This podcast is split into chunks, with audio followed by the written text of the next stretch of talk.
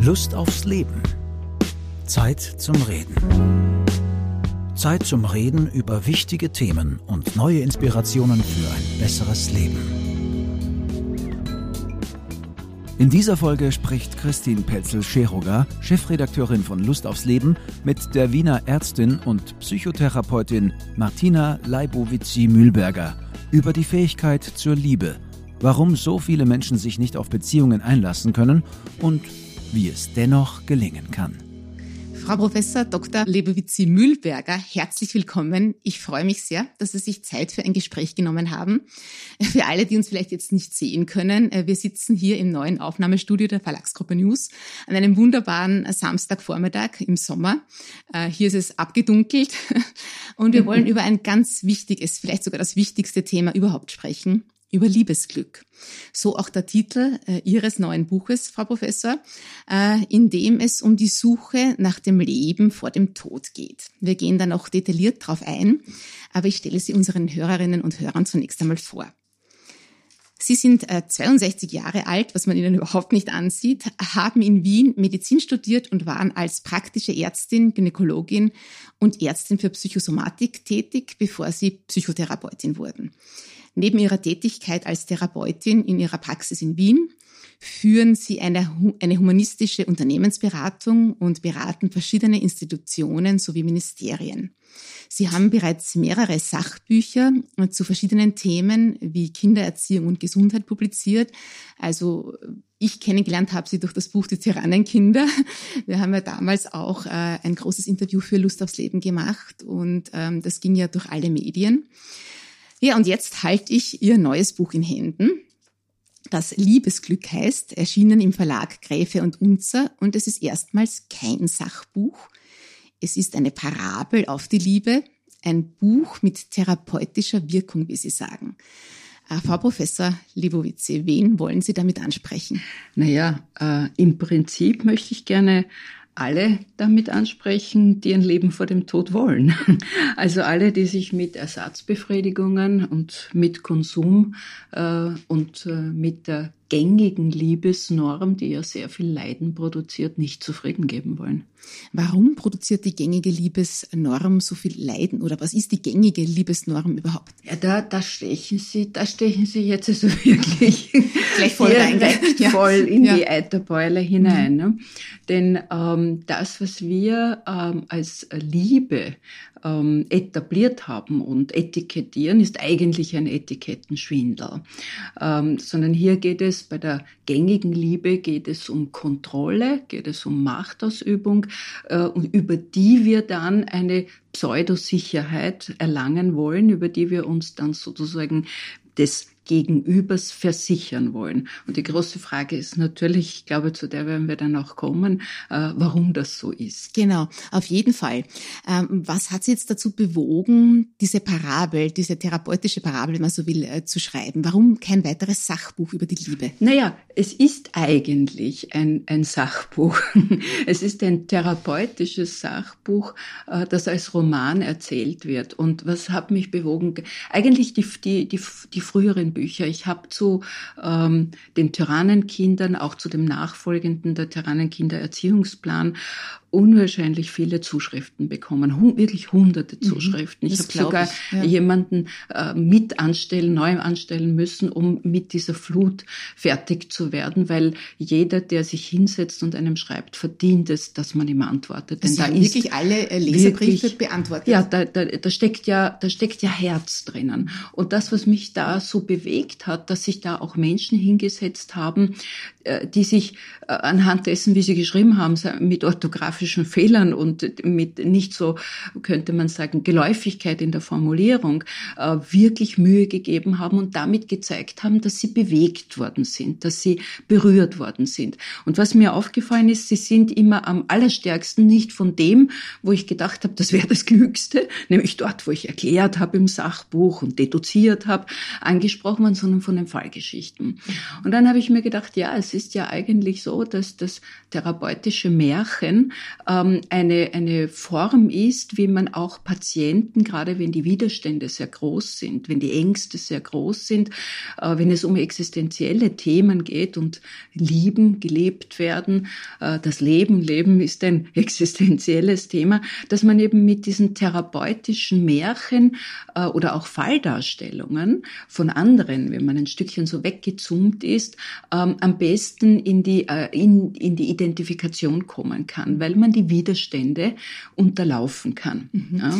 Man kann es dann am besten sehen. So vorstellen können, ist das so, wie wir uns früher, weil Sie die Märchen angesprochen haben, mit Rotkäppchen identifiziert ja, haben ja, oder genau. mit Schneewittchen? Oh, unbewusst haben wir uns mhm. identifiziert mhm. Mhm. und haben äh, Märchen sind die und, und Geschichten erzählen. Ja? Geschichten erzählen ist die älteste Form, wie man Haltungen, Werte, äh, Konsequenzen von Handlungen tradiert hat und weitergegeben hat, wie man Bildung auch versucht hat und Herzensbildung versucht hat, äh, als Menschheit zu vermitteln. Und das ist mir hier eigentlich in diesen Leserbriefen auch begegnet, dieses Phänomen, dass sich die Menschen eben dort in Schwingung geraten.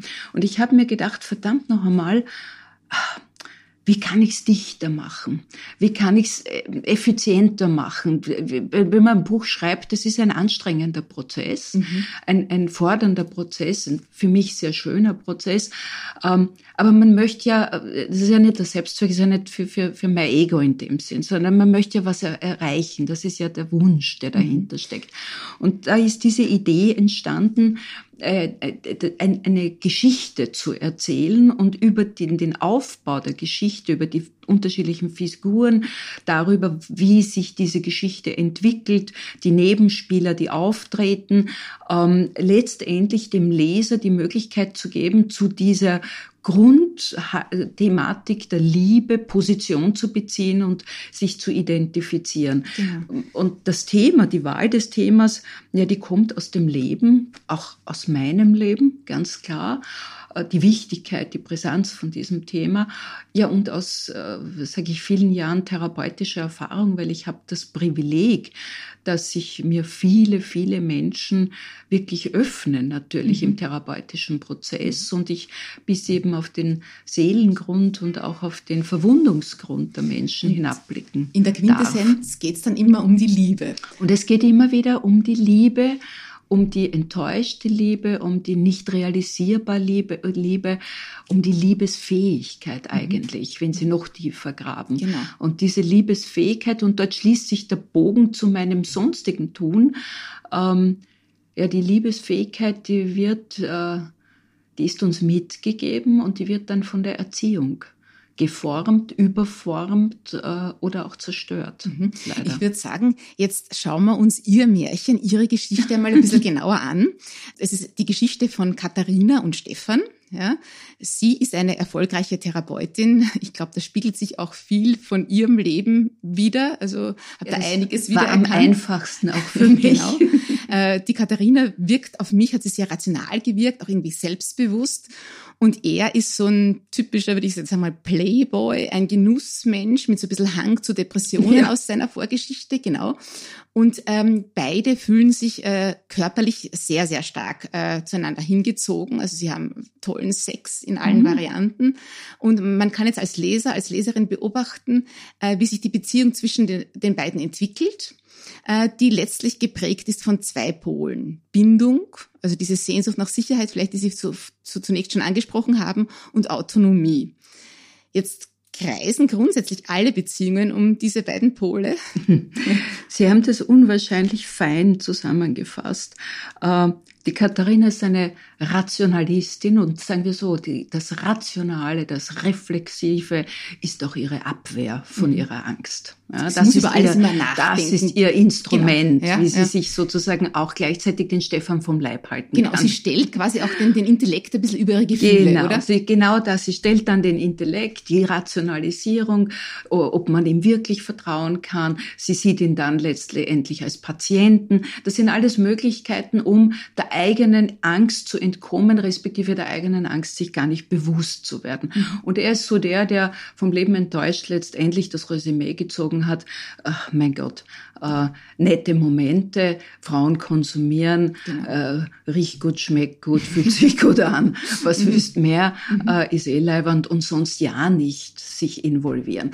Und ich habe diese sexuelle Ebene, die ja im Buch äh, sehr äh, ausgeschmückt ja. ist oder sehr intensiv äh, da ist. Ich hoffe, sie ist äh, wird nicht voyeuristisch verstanden, äh, obwohl mir jemand gesagt hat, die, da ist Fifty Shades of Grey. Harmlos dagegen, ja.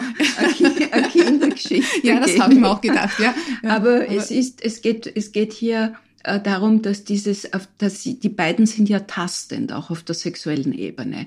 Äh, die inszenieren ja nicht, sondern hier ist der, hier gelingt es ihnen, in dieser, die, die unverstellte Begegnung genau. sehr langsam zu entwickeln, die dann rückwirkt auf ihre Emotionalität. Ich glaube, ich habe es auch ein bisschen so aufgefasst, wenn diese Ebene nicht gepasst hätte, genau. dann hätten sie sich dann, gleich gar nicht weiter eingelassen. Auch sie nicht. Dann wäre gar nichts gelaufen, mhm. ja. Mhm. Also, dass diese, das in der Sexualität diese Urkraft der Liebe einfach auch Gestalt wird. Äh, das ist ein, ein, auch ein wesentliches Phänomen, dass, äh, dass hier sozusagen diese Ausdrucksebene gegeben ist. Sie können es nicht sagen, dass sie einander lieben wollen und begehren, ja, ja. aber sie können es im körperlichen Lieben Gestalt werden lassen. Mhm. Und dann laufen sie wieder zurück. Ist diese sexuelle Hingabe, diese sexuelle Anziehung generell eine Voraussetzung, um überhaupt ein Paar zu werden? Naja, nicht unbedingt. Man kann, man kann sich ja mit Zimmersport auch begnügen, nicht? Und man kann auch am anderen, am anderen herumonanieren und das äh, sozusagen den als Werkzeug äh, benutzen. Mhm. Und das, äh, man kann ja auch mit einem Dildo einen Orgasmus machen. Es hat einfach eine andere Qualität. Mhm. Es ist, äh, das eine ist Mechanist, das mechanistische Konzept, das uns ja verkauft wird als das ist es. Und das andere ist menschliche Begegnung und menschlicher Ausdruck und äh, Ausdruck der individuellen Beziehung. Mhm. Das, was Sie aber hier angesprochen haben und die, die Frage, die Sie mir gestellt haben, war ja doch dann auch, kreisen alle Beziehungen um die beiden Pole Bindung und Autonomie. Mhm. Und das Interessante ist, dass Sie diese Frage stellen, ganz brav stellen Sie diese Frage, nämlich aus dem gesellschaftlichen Kontext heraus sind Bindung und Autonomie kontralateral gelagerte Pole. Entweder Bindung oder Autonomie heißt genau. es. Und würden wir wirklich als Gesellschaft unsere Kinder so erziehen, dass wir sie ihnen das Erlebnis der totalen, der wirklichen Annahme schenken würden als Säuglinge, Kleinkinder im Heranwachsen und nicht der konditionalen Liebe. Wenn du, dann habe ich dich gern. Wenn du dich so entwickelst, dann mag ich dich. Ja, dann wären Bindung und Autonomie keine Pole, sondern dann würden Bindung und Autonomie nebeneinander äh, lebbar sein. Ja, mhm. also das, und das ist das entscheidende, der entscheidende Aspekt, denn die Liebe ermöglicht Überbindung auch Autonomie. Und das ist äh, für uns in unseren Denkkategorien so schwer unterzubringen, weil wir in unserer Gesellschaft zum überwiegenden Teil fehlsozialisiert werden. Das heißt, wir knüpfen immer Bedingungen. So wir wie wir an unsere Kinder Bedingungen. knüpfen, machen wir es dann auch mit genau, dem Partner. Genau, machen wir es auch mit dem Partner. Wir knüpfen Bedingungen und wir gehen in die Kontrolle. Ja, wir können nicht vertrauen, ja, sondern wir wollen dann auch Nämlich auch uns selbst nicht vertrauen. Genau. Oder? Das ist dann der Punkt. Genau. Kommen wir noch einmal ganz kurz auf diese beiden Prototypen, den Stefan und die Katharina. Warum haben die beiden so, so starkes äh, Identifikationspotenzial? Also die, die Katharina ist, ähm, was mir auffällt, ist, ähm, sie, sie weiß auch, dass der Stefan nebenbei noch andere Frauen hat oder da taucht immer wieder eine aus der Vergangenheit auf. Ähm, da, das ist ja nicht so sehr ein Problem, scheint mir. Ähm, was mich auch erstaunt, weil sie scheint überhaupt nicht eifersüchtig zu sein. Mhm. Ja, da sind sie schon dort. Ne? Wir assoziieren mit Lieben Eifersucht. Ja, und sagen, da muss er mir, dann muss er mir gehören. ja. ne? Mhm. Und da wird der, das, der Geliebte zu meinem Besitz, den ich kontrolliere und ich verwalte. Wenn ich wirklich liebe, ja, dann geht es mir darum, dass der andere glücklich ist. Mhm. Ich liebe dich. Und, und da ist die Eifersucht hat gar keinen Platz. Mhm. Ist gar kein Thema, die Eifersucht. Aber das kann sie eigentlich ganz gut. Und sie will auch, dass mhm. der Stefan wirklich glücklich ist. Also mhm. sie, sie gibt ihm schon sehr viel an Freiheit, an Autonomie. Trotzdem hat dieser Kerl wahnsinnige Angst, offensichtlich von der Frau vereinnahmt zu werden. Ja, natürlich. Das, das ist, er ist der Prototyp des flüchtigen, des beängstigten Mannes in Wirklichkeit. Ich, ähm, ich glaube, die die beiden, äh, ich habe sie deswegen so geschrieben, weil sie für mich äh, irgendwie Sinnbild dieses modernen Menschen sind, der, der äh, spürend ist auf der einen Seite noch, aber dieses Spüren, diesem Spüren kein Vertrauen geben kann mehr, mhm. weil er schon hyperreflexiv und hyperrationalisierend auf der anderen Seite geworden ist und hyperkontrollierend, so wie unsere gesamte Gesellschaft.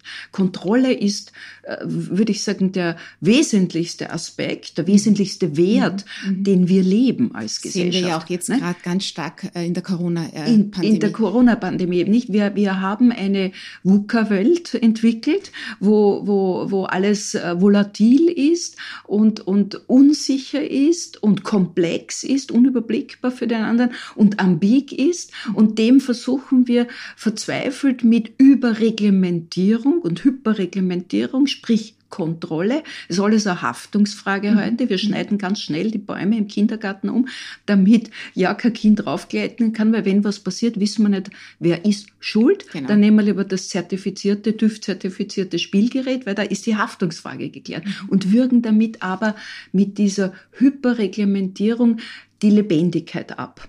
Und das ist so das, wo ich mir denke, viele Menschen stehen heute dort, dass sie das spüren, das ist noch da im Bauch irgendwo, aber gleichzeitig sind sie so hyperreflexiv, hyperrational, trauen sich nicht ohne Kontrolle, sich auf etwas einzulassen.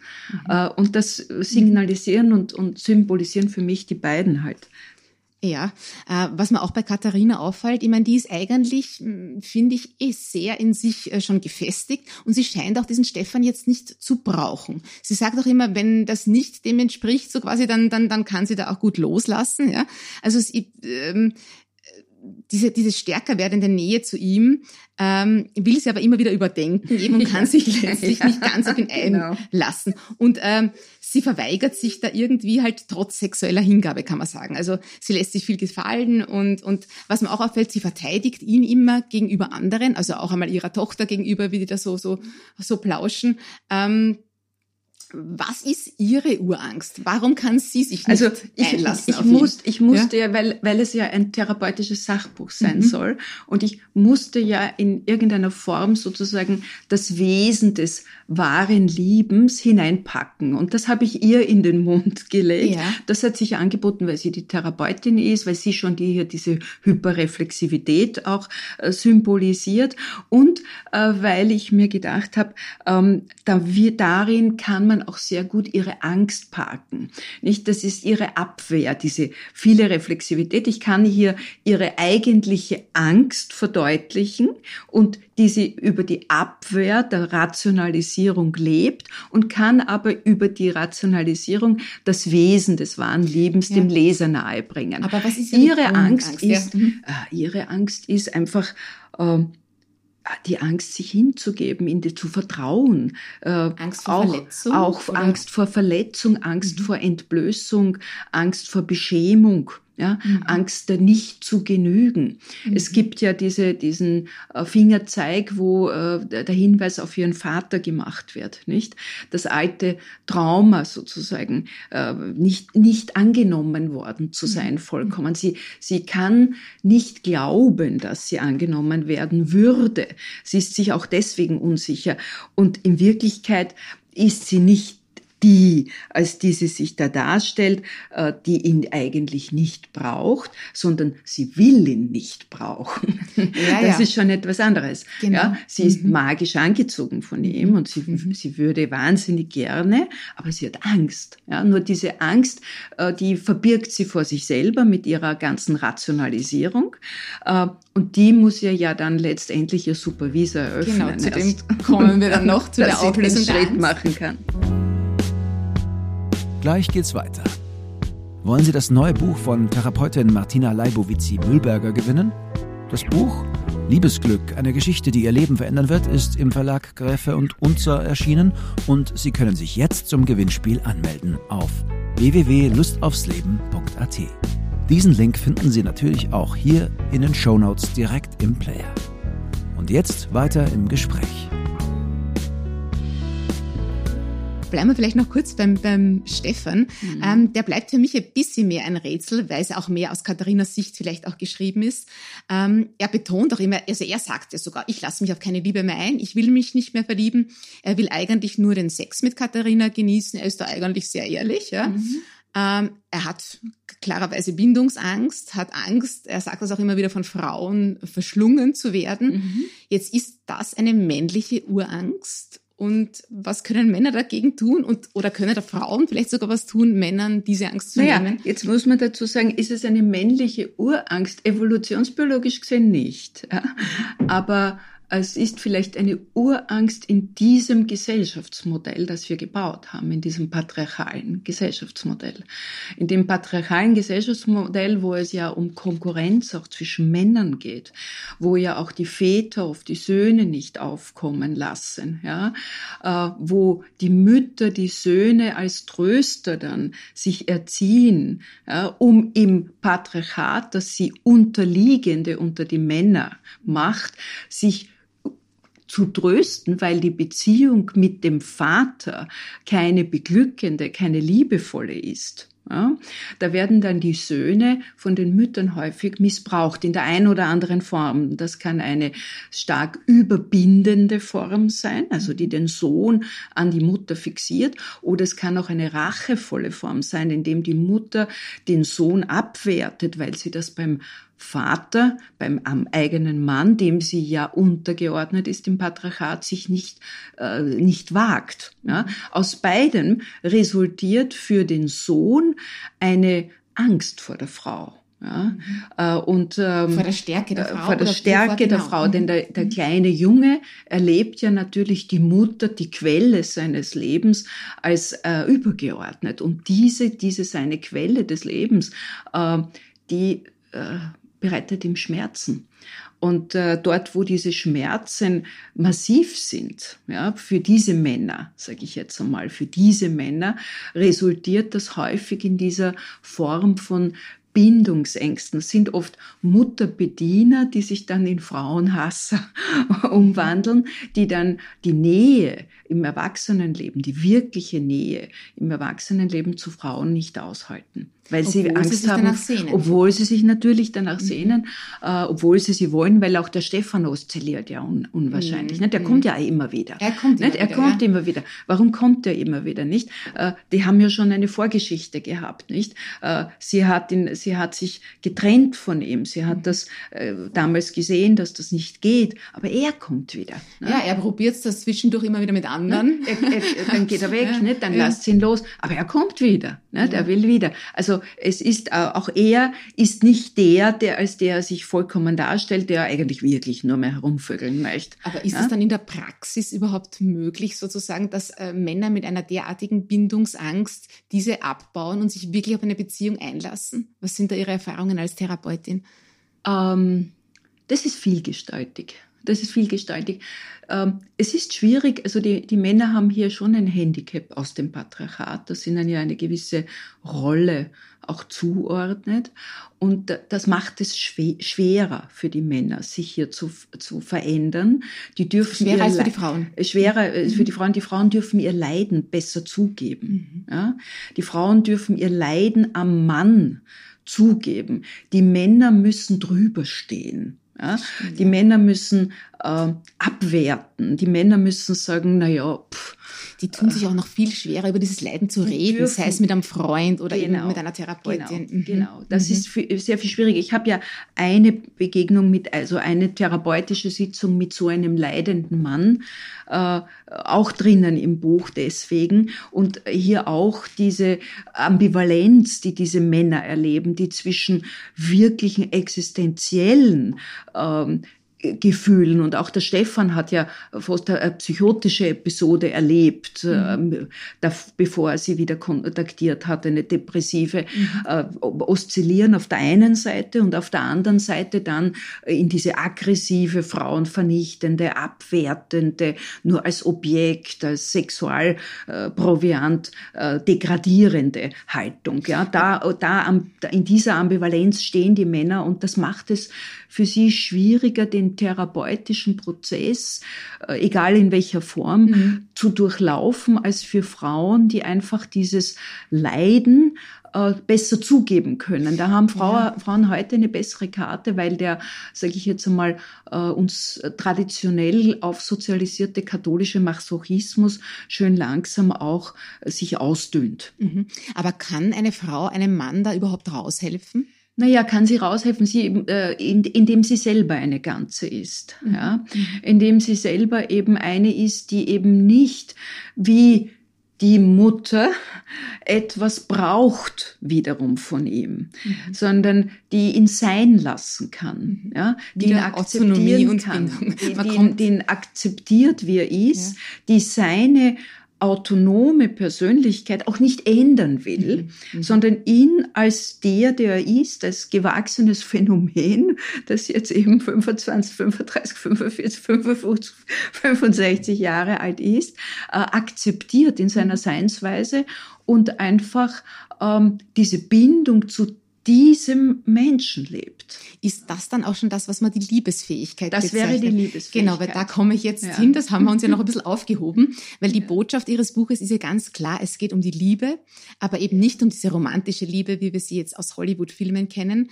sondern um diese Liebe als Urkraft, eben als Gegenpol zur Angst. Ähm, und nur in dieser Liebe kann man letztlich lebendig sein und ähm, das, darum geht es ja, um dieses Leben vor dem Tod. Jetzt, was kann ich tun, um diese Liebesfähigkeit zuzulassen oder vielleicht sogar zu fördern? Es hab, ich habe auch das Gefühl, oder hatte ich beim Lesen, es geht auch ein bisschen immer um Leichtigkeit dabei. Das ist auch das, ja. was sich die Katharina so auch wünscht. Das. Ja. Und ich kenne das, ja. Äh, wir sind Liebe, dann nur. Ja. Das ist ja eigentlich paradox, ne? Die Liebe ist ein unwahrscheinlich schweres Thema in ja, unserer ja, Gesellschaft ja, genau, ne? genau. Äh, und hat keine Leichtigkeit. Und das äh, anlässlich dessen, dass der Tod hinter jedem Eck lauert äh, und die Lebendigkeit einfach als ein Geschenk zu sehen ist, das man zelebrieren und leben muss, solange es einem gegeben ist. Und das kann, wie gesagt, hinter jedem Eck zu Ende sein. Das ja. verdrängen wir ja auch. Das ist ja auch so eine Geschichte. vielleicht klingt jetzt sogar meine Frage komisch, weil wir sind ja letztlich so eine Optimierungsgesellschaft ja. und vielleicht kann man diese Liebesfähigkeit auch gar nicht trainieren oder schulen. Äh, oder Aber, kann man das? Naja, ähm, ich sage es jetzt so, man, man könnte. man, könnte, man, man, könnte es einerseits, ähm, und das ist so der, die Ebene, in der ich mich sonst häufig professionell bewege eben und warum mir die so ein wahnsinniges Anliegen ist, in der Erziehung. Wir könnten unseren Kindern schon diese Liebesfähigkeit vermitteln und ich selber äh, bin der tiefen Überzeugung, das ist der einzige Weg zu verhindern, dass diese Zivilisation nicht in absehbarer Zeit gegen die Wand knallt, ja, indem wir eben unsere Kinder wirklich, man liest das an jedem Eck und Ende, mhm. aber es ist eine Worthülse, für die die meisten Menschen nicht die innere Befüllung als Resonanz in sich tragen, nämlich die Kinder als ein Geschenk zu sehen. Das heißt nämlich, ein Geschenk wäre etwas, an dem ich nicht herummeckel, wo ich nicht sage, es sollte aber ein bisschen ja, anders sein und ja. ich, nur wenn es so ist, bin ich zufrieden, mhm. sondern ich muss dieses Kind annehmen, ganz annehmen und respektieren. Ja, respektieren als Element. Hab? Als äh, das ist die eine, da geht es um die nächste Generation, da geht es ja. gar nicht um mich. da ja. geht es darum, was ich mir wünschen würde ja. für die Zukunft. Ja. Aber äh, im, für uns heißt es, daran zu arbeiten, Ganze zu werden. Ja? Ganze zu werden im Sinne von mich auch anzunehmen, in meiner Seinsweise, von dieser ganzen, von diesem ganzen Optimierungswahn, äh, ein Stückchen Abstand zu nehmen, weil der macht mich ja unwahrscheinlich unwahrscheinlich angreifbar, der Optimierungswahn. Ja, und bleibt sind, auch immer sehr an der ja, Oberfläche, weil es, oder? Er bleibt an der Oberfläche, er degradiert mich zu einem Objekt mhm. und er lässt mich immer irgendwelchen Benchmarks nachhecheln, ja. die irgendwelche, ähm, sag ich jetzt einmal, nicht ganz lautere äh, äh, Strategien verfolgen, weil hier geht es um Konsum und hier geht es um genau. Verkauf. Das ist so ein bisschen nach dem Motto, ich weiß nicht, wenn ich noch 10 Kilo abnehme, wenn ich, wenn ich, Kilo abnehme, wenn ich fitter wäre, endlich meine, meine plastischen oder Chirurgen mit 62 Dann bin ich bereit, sozusagen einen Partner dann, zu finden. Dann, dann werde bin ich gut genug für einen Partner. Dann bin ich gut genug. Mhm. Und da sind wir immer genau in diesem, in diesem Spannungsfeld von, von Machtausübung, Kontrolle genügen müssen ja, nicht mhm. ganz sein, den anderen als Bestätiger meiner selber zu brauchen. Wissen Sie, es ist ein Unterschied, wenn mir äh, ein Gegenüber ein Kompliment macht, egal was, ob sie sich, ich finde ihr Buch gut oder du schaust gut aus und äh, ich freue mich daran, aber ich brauch's nicht. Ich weiß ja? genau, was Sie meinen. Wissen Sie, was ich meine? Ganz genau. Ja. Es, mhm. es, es ändert nichts mhm. dran. Wenn der jetzt sagt, ich finde das Buch schlecht, dann bin ich interessiert daran zu wissen, was, weil Vielleicht kann ich aber mich. Sie fühlen sich nicht gekränkt. Ja, aber ich fühle mich nicht kränkt, weil, wissen, weil ich bin dahinter gestanden, so wie genau. ich es geschrieben habe. Ich habe mir was überlegt. Und wenn jemand sagt, Herr, du bist schier, äh, du bist alt geworden, denke ich mir, na ja, gut, ich bin 62, äh, der hat mich augenscheinlich anders in Erinnerung. Na ja, wir haben uns 30 Jahre nicht gesehen, ich war mal knuspriger. Aus, sei, aus seinem Blickwinkel. Aber mein Leben ist so viel voller jetzt 30 Jahre später. Ich bin jetzt wo angekommen, äh, wo ich, wo ich mich wohlfühle und ich möchte nicht dort sein, wo ich vor 30 Jahren war. Das ist das, was Sie als Ganzwerten bezeichnen. Das, das ist das, was ich meine als Ganzwerten. Und dann kann man mit Offenheit dem Gegenüber begegnen. Aber das ist ein sehr schwieriger, langer Prozess Nein, für die meisten Menschen, furchtbar oder? schwierig weil, und das, man wird behindert von klein weg, weil ja. wir lernen ja nur, wenn du A, B, C, D, E, F, G, O, erfüllst, das fängt schon an in der Schule und setzt sich fort in der Gesellschaft, ähm, dann bist du ein respektabler, dann kannst ein Mensch, dann kannst du erwarten, dass dir irgendjemand positiv gegenüber tritt. Und zum Ganzwerden gehört ja wahrscheinlich auch, dass ich die Seiten an mir akzeptiere, die ich vielleicht nicht so gern mag. Diese Schattenarbeit, würde das auch da reinfallen? Ja, das natürlich. Es heißt, ich muss mich, ich muss bereit sein, mich, mir im Spiegel zu begegnen. Mhm. Ich muss mir auch meiner Schwächen, meiner dunklen Seiten äh, bewusst sein und ich muss auch begreifen, dass Leben und Lebendigkeit bedeutet, dass ich nicht sagen kann, irgendwann bin ich ja statisch an einem Zenit angekommen, jetzt setze ich mich zur Ruhe und jetzt muss mir ja jeder so nehmen, das meinte ich nicht damit. Sonst heißt, ich muss immer, es ist ein ständig transformativer, weiterentwickelnder Prozess. Es ist nie zu Ende bis zum letzten Atemzug. Aber wenn ich es auf den Punkt bringe, würde das dann letztlich heißen, die eigene Liebesfähigkeit zu entwickeln, bedeutet letztlich mich selbst mal anzunehmen, also ja. mich selbst zu lieben, ja. damit ich auch andere lieben genau, kann. Genau, es heißt mich selbst annehmen, an mir arbeiten, kritisch mit mir sein, ähm, aber auch mich zulassen. Und ein sehr guter Weg ist auch, sich zu verlieben. ja, äh, ähm, weil, Wirklich, aber das muss einem geschenkt werden. Das muss einem geschenkt werden. Ja, da muss man auch sozusagen den, äh, ein Gegenüber dafür finden. Und das ist, äh, das spürt man dann auch. Das ist jemand, der so eine tiefe Glocke anschlägt. Und es sind oft gerade die Menschen, und das klingt jetzt vielleicht paradox für Sie, aber das ist eine Beobachtung, die ich in vielen Jahren eben auch therapeutischer Art Arbeit machen durfte, sind die Menschen, die so eine tiefe Glocke in einem anschlagen, die, die die einen auch physisch gibt es da eine Erschütterung, möchte ich sagen. Man das hat man bei der Katharina im Buch stark hat, wo man gespürt. Ja, diese Schmetterlinge genau, die hat ja. Dieser, wo man nicht weiß, wieso. Ja. Wissen Sie, das ist so ähnlich, mhm. wenn man dann eine Freundin trifft und die sagt, hast du was davon Date? Wie war's denn mit dem? Und wenn man antwortet und sagt, naja, du, so, nee, nee, der kultivierte Mensch und so weiter, also sehr höflich und gut, gute Bildung und eine nette, feine Position hat er und also kann nichts sagen, ne. Wenn wir sehen, ob er sich meldet, das ist nicht. Nein. Das ist es nicht. ähm, da fehlen ja die Worte wenn fast. Man, wenn, wenn man, wenn man ja. sagt, du, ich, ich, weiß nicht, es ist irgendwie komisch.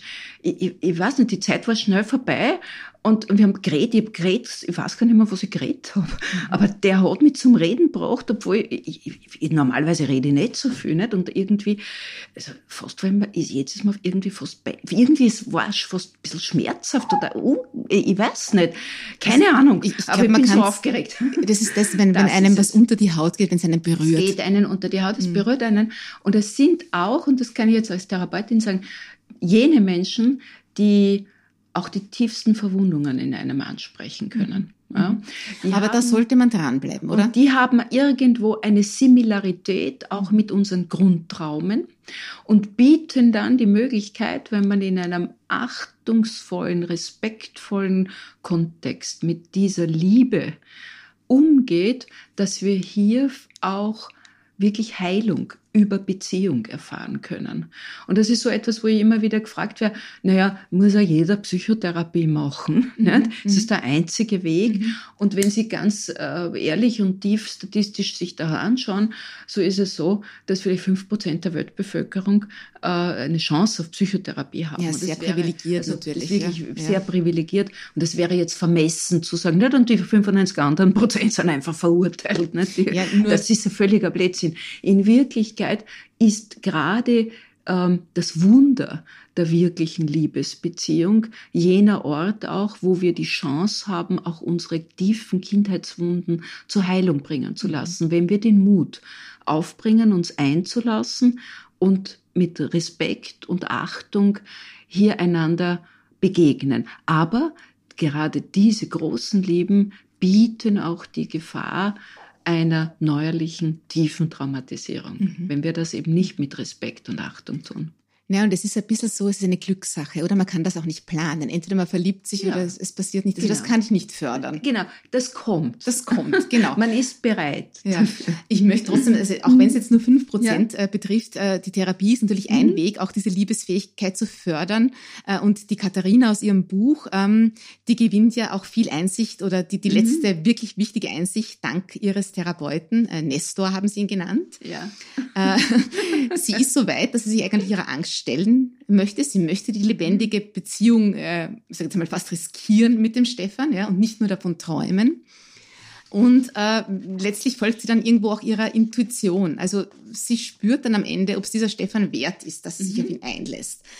Ganz kurz noch einmal zu diesem Nestor. Sie haben es auch schon angingen lassen, zu diesem Therapeuten. Ich fand seine zentrale Botschaft sehr witzig. Er, er, er sagt, es gibt nur zwei Themenkreise, die uns als Spezies bewegt, nämlich Nahrung und Sex. Alles andere sei ein Nebengeräusch. Sind wir wirklich so einfach gestrickt?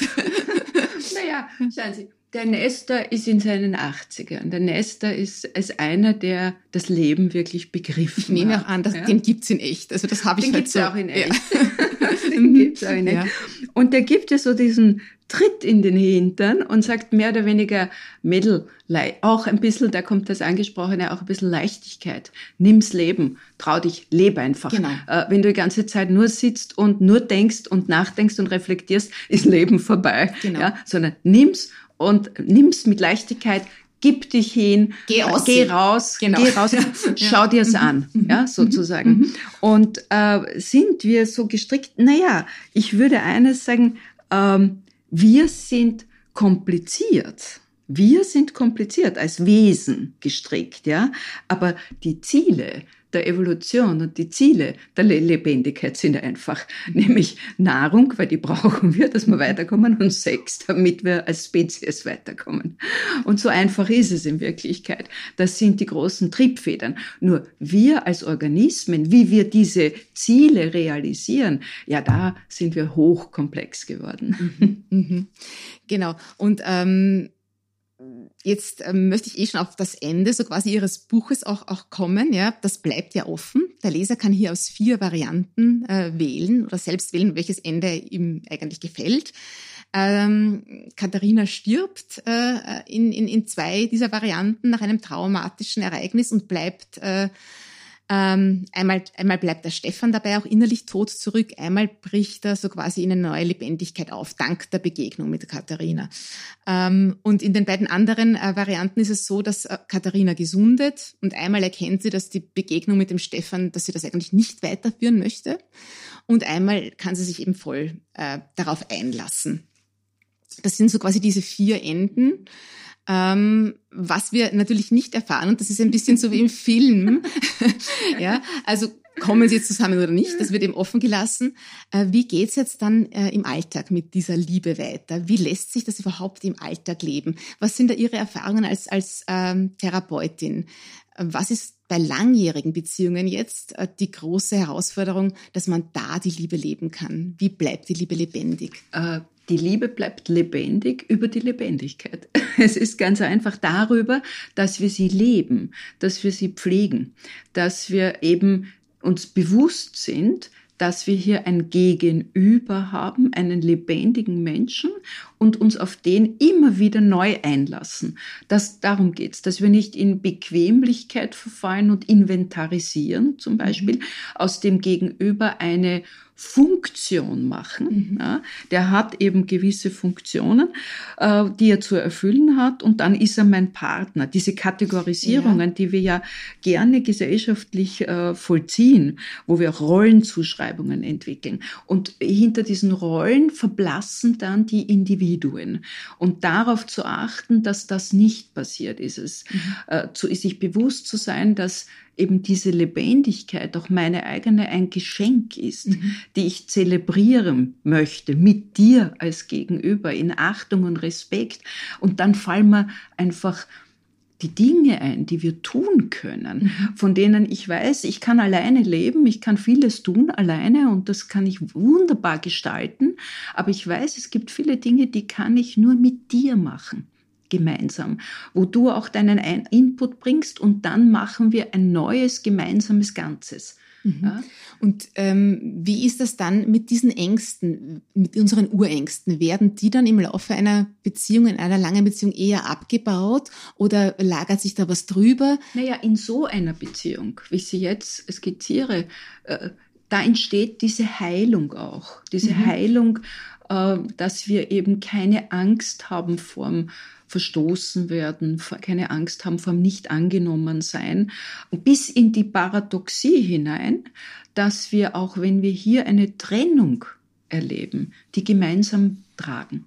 Mhm. Ich habe solche Beziehungen erlebt, die ähm, entwicklungsmäßig ähm, sich von der Individualität der, der Persönlichkeiten auseinander entwickelt haben, nicht auseinander gelebt, sondern auseinander entwickelt haben durch unterschiedliche wesentliche vitale Interessensfelder und die sich weiter als Menschen geliebt haben mhm. und auch Lebensmenschen weiter bleiben. Ich glaube, das ja? schildern Sie auch in dem Fall mit dem Ex-Mann der Katharina. Ja, das ja, wäre genau. so eine Liebe. Genau, oder? das mhm. wäre so eine Liebe. Aber sie leben nicht mehr die Liebe der, der, der Geschlechter mhm. miteinander. Mhm. Ja? Die ist eine das, andere, ja. Genau, mhm. Das ist das Thema hier dann. Um, ähm, aber aber die, diese Urängste, die Bindungsängste, also die können schon auch in langjährigen Beziehungen immer wieder aufflammen, oder? Die, die, die, die sind, also in, in solchen Beziehungen gibt es die nicht, mhm. weil die Bindung die Autonomie dann nicht bedroht. Mhm. Ja? Es ist schwer vorzustellen ja, ja. mit unserem gesellschaftlichen Hintergrund. Das stimmt, ja, genau. Ähm, äh, auf eine Stelle in Ihrem Buch möchte ich noch zu sprechen kommen. Das ist äh, quasi vor dem Ende der Parabel. Mhm. Da kommt es zu einer sehr brutalen mhm. Gewaltszene.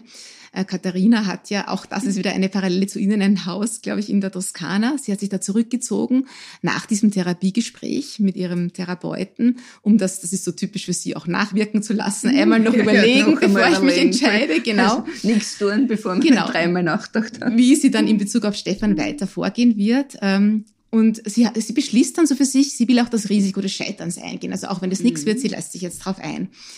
Äh, und sie hatte ja dort auch einen Liebhaber in der Toskana, mit dem hat sie aber Schluss gemacht und der taucht auf und ähm, von dem wird sie ganz brutal misshandelt und vergewaltigt. Ähm, es wird sogar am Buchcover äh, davor gewarnt, dass diese Szene emotional belastend sein kann. Ich muss sagen, sie war wirklich heftig.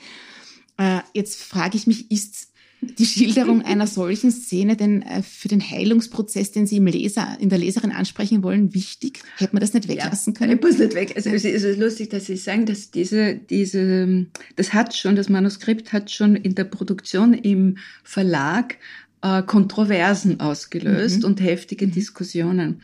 Und das war ganz ähm, fein für mich.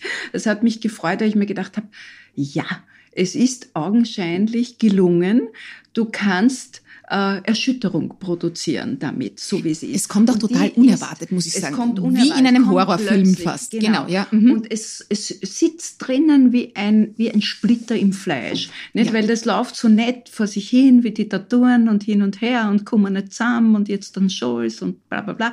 Und ich habe es einerseits dramaturgisch gebraucht, um die unterschiedlichen Enden dann platzieren zu können, ja. um dem Leser diese Möglichkeit der Selbstzuordnung in seiner Liebesfähigkeit, in seiner seiner Einschätzung, wie das ausgehen könnte, ähm, zu ermöglichen. Und andererseits habe ich mir gedacht, ich möchte hier jetzt wirklich ganz dick unterstreichen, was wir an Gesellschaft produziert haben. Mhm. Wir haben nämlich mit dem mit der Liebe, die wir als Liebe etikettieren, ein, ein, ein Monster geschaffen. Äh, ein Monster, das immer größer wird, wenn Sie sich ansehen, die Pornografie und die pornografische Landschaft in den letzten 15 Jahren hat zunehmend Gewalt gegen Frauen äh, zum Thema. Und die Pornografie richtet sich ja nach dem Markt. Nicht was verlangt wird, was konsumiert wird, das wird produziert. Und wenn man sieht, sieht, dass da eine Tendenz in der Zunahme von Gewalt gegen Frauen, sexueller Gewalt gegen Frauen ist, dass das Befriedigung hervorruft und mehr verlangt wird, so zeigt es, wie eine Grundströmung in der Gesellschaft sich formiert. Mhm. Und das ist eine Gegenbewegung zur, zur, zur, ähm, zur Bewegung der Emanzipation der mhm. Frau ja, hier bäumt sich das Patriarchat ganz massiv auf und möchte die Frau disziplinieren, runterregulieren und ins Kontroll, in die Kontrollsituation bringen. Wir und haben ja das, jetzt gerade auch ganz furchtbare Statistiken wir sehen zu Femiziden das, in nicht, Österreich. Wenn Sie sehen, ja. wir haben so viele Femizide in Österreich wie, wie noch nie. Ja. Äh, das, und man fragt sich, warum? Mhm. Und ich sage, die Tiefendynamik liegt dort, dass das Patriarchat die Entmachtung, ja, dieses Vakuum der Entmachtung schlecht erträgt und hier auf der unbewussten Ebene und die bildet sich in der Pornografie gut ab, wieder die Kontrolle über die Frau mhm. äh, nehmen möchte, haben möchte. Und äh, die sexuelle Kontrolle über die Frau, die Bemächtigung der mhm. Frau ist ein tiefes Thema. Ja? Mhm. Und ich dachte mir, dieser enttäuschte Liebhaber, ja, den sie ja verlassen hat, weil er sie kontrollieren wollte, ja. weil er einer war, der eben machtvoll in der Beziehung auftreten wollte. Ähm, der, der bietet sich jetzt an, um dieses äh, starke gesellschaftliche Thema, mit dem wir uns auseinandersetzen müssen als Gesellschaft, weil es kann nicht angehen, dass wir Femizide haben, mhm. ja, äh, dass Frauen mit Benzin übergossen werden, angezündet werden, dass kleine Mädchen vergewaltigt werden und als Müllsack dann abgelegt werden. Mhm. Da muss, das muss man systemisch sehen als, als Thema, als äh, in der tiefen Dynamik unserer Gesellschaft äh, sich abspielend. Ja. Äh, das, das wollte ich hier aufzeigen und, und aufgreifen, äh, um zu zeigen, die Perversion unseres Liebesideals, mhm. das sagt Liebe, aber in Wirklichkeit ist gleich Kontrolle. Oder Hass. Ja, Macht. Und mhm. wenn ich enttäuscht werde in meinem Kontroll, meinem Verwaltungsbestreben des Liebespartners, dann quäle ich ihn, dann bringe ich ihn sogar unter Umständen um. Dann vernichte ich ihn. Zuerst, ich will ihn disziplinieren. Das ist die übliche Gewalt. Mhm. Und im schlimmsten Fall vernichte ich ihn. Ja? Und das war hier, ist hier in dieser Szene eben äh, Gestalt geworden. Ich möchte hier nicht nur von Gewalt von Männern gegen Frauen sprechen. Es gibt natürlich auch umgekehrte. Aber äh, das, das Thema der Kontrolle und diese Kontrolle über Macht, machtvoll ausüben zu wollen, ähm, ist einfach ein Teil in unserem fehlgeleiteten Liebesideal. Mhm. Also da haben Sie ein gesellschaftliches Abbild damit ja. auch gegeben. Ja. Ähm, generell, äh, und da bin ich jetzt eh schon fast am Ende, stellt sich halt ähm, schon die Frage auch, ähm, wie das jetzt ist, wenn man einem Leser eine therapeutische Geschichte gibt, die zum Mitfühlen, zur Identifikation einlädt und ihn dann damit eigentlich ähm, alleine zu lassen. Ähm, ist das nicht fahrlässig? Naja, äh, schauen Sie, ich, ich, ich ähm, das ist auch so eine Frage, ähm, die mir in dieser Wehleidigkeitsgesellschaft gestellt wird, die alle eine Vollkasko-Mentalität rund um Versicherung und alles sind in Watte gepackt wie mhm. Mischleimännchen. Äh, äh, Leben heißt Lebendigkeit und Leben heißt äh, Risiko. Und wenn ich mir das Buch kaufe, das ist eine, eine Triggerwarnung, darauf äh, hat, hat man dann im, im Verlag bestanden, draufgepickt. Wenn ich mich entscheide, wenn ich mir denke, ich bin mutig genug, äh, dann lese ich halt. Und wenn es mir wirklich zu viel wird, dann kann ich sie auch weglegen. Die Freiheit habe ich auch. Aber ich vertraue darauf, äh, dass es hier um die Auseinandersetzung geht, dass die Menschen auch wissen, es geht um die Auseinandersetzung und ich vertraue auf die Stärke unserer Spezies. Denn sonst, äh, muss ich Ihnen ehrlich sagen, sonst werden wir wirklich gegen die Wand knallen. Da geht es auch um ein Stück Eigenverantwortung. Hier geht es auch um Eigenverantwortung, ganz, ganz klar. Also ich, ich kann nur sagen und ich kann auch nur allen Hörerinnen und Hörern empfehlen, das Buch zu lesen. Es macht wirklich was mit einem. Ähm, das möchte ich jetzt, äh, wir haben schon kurz darüber gesprochen auch, dass eben therapeutische Geschichten wie früher Märchen äh, gewirkt haben. Ich finde, es, ähm, es lohnt sich auf jeden Fall. Also die Identifikation ist tatsächlich sehr hoch. Äh, was mich noch interessiert, äh, gibt es schon Reaktionen von anderen Lesern, von Leserinnen auf das Buch? Ja, ich, ich, ich habe äh, schon Zuschriften. Eine Zuschrift hat mich ganz besonders gefreut. Die kommt nämlich von einer Fachkollegin, einer Supervisorin in dem Sinn. Und die schreibt mir, dass sie selber sehr bewegt durch das Buch wurde, sehr angeregt wurde in einer vergleichbaren Situation äh, sich befindet und sich damit äh, ganz stark identifizieren konnte und für ihren Prozess sehr Positives raus, rauszuziehen vermag. Das hat mich ungemein gefreut. Mhm. Ja. Mhm. Ähm, ja, und das hoffe ich, dass es, dass es doch bei Menschen. Also das, das kann ich mir sehr gut vorstellen, ähm, dass dich äh, da fast jeder irgendwo was rausholen kann. Vielleicht Frauen noch eine Spur mehr wie Männer. Würden Sie das so sehen, oder? Also wie soll ich sagen, wie, wie ich schon angesprochen habe, für die Männer ist es schwieriger. Ja. Weil für die Männer schwieriger, für die Männer ist es schon schwierig zuzugeben, dass sie mit ihrer eigenen Liebesfähigkeit sich auseinandersetzen. Die müssen ja cool sein, die müssen über drüber stehen. Ach, das ist, die, die tun mir wirklich leid. Mhm. Das Patriarchat hat, ähm, hat den Männern zwar über Jahrtausende die Macht gegeben, die tolle Macht, aber die, es hat grobe Schattenseiten und Belastungen für die Männer. Also sie tun mir wirklich leid. Mhm. Ähm, ich, ich würde mir ja wünschen, dass manche Männer das auch lesen. Ja, also an dieser Stelle noch einmal Liebesglück auf der Suche nach dem Leben vor dem Tod. Eine Geschichte, die ihr Leben verändern wird. Mich hat sehr berührt. Mal schauen, was es alles äh, verändert mhm. hat. Äh, liebe Frau Dr. Libovici-Mühlberger, vielen, vielen Dank für Ihre Zeit, für Ihre klaren Worte. Ich hoffe auch, dass sich die Leserin, äh, die Hörerinnen und Hörer aus unserem Gespräch viel mitnehmen konnten. Äh, Sie haben auf alle Fälle dazu beigetragen, dass wir uns mit unserer eigenen Liebesfähigkeit oder auch Liebesunfähigkeit ähm, auseinandersetzen dürfen und um so vielleicht auch eine Ahnung vom tiefen Wesen der Liebe äh, spüren zu können und ihre Macht als die große gestaltende Kraft des Universums entfalten kann. Herzlichen Dank. Gerne. Vielen Dank Ihnen. Noch mehr Themen rund um persönliche Weiterentwicklung finden Sie in Lust aufs Leben, Österreichs Magazin für achtsamen Lebensstil. Erhältlich in der Trafik, in ausgewählten Supermärkten und im Abo unter www.lustaufsleben.at slash Abo. Den Link dazu finden Sie auch in den Shownotes.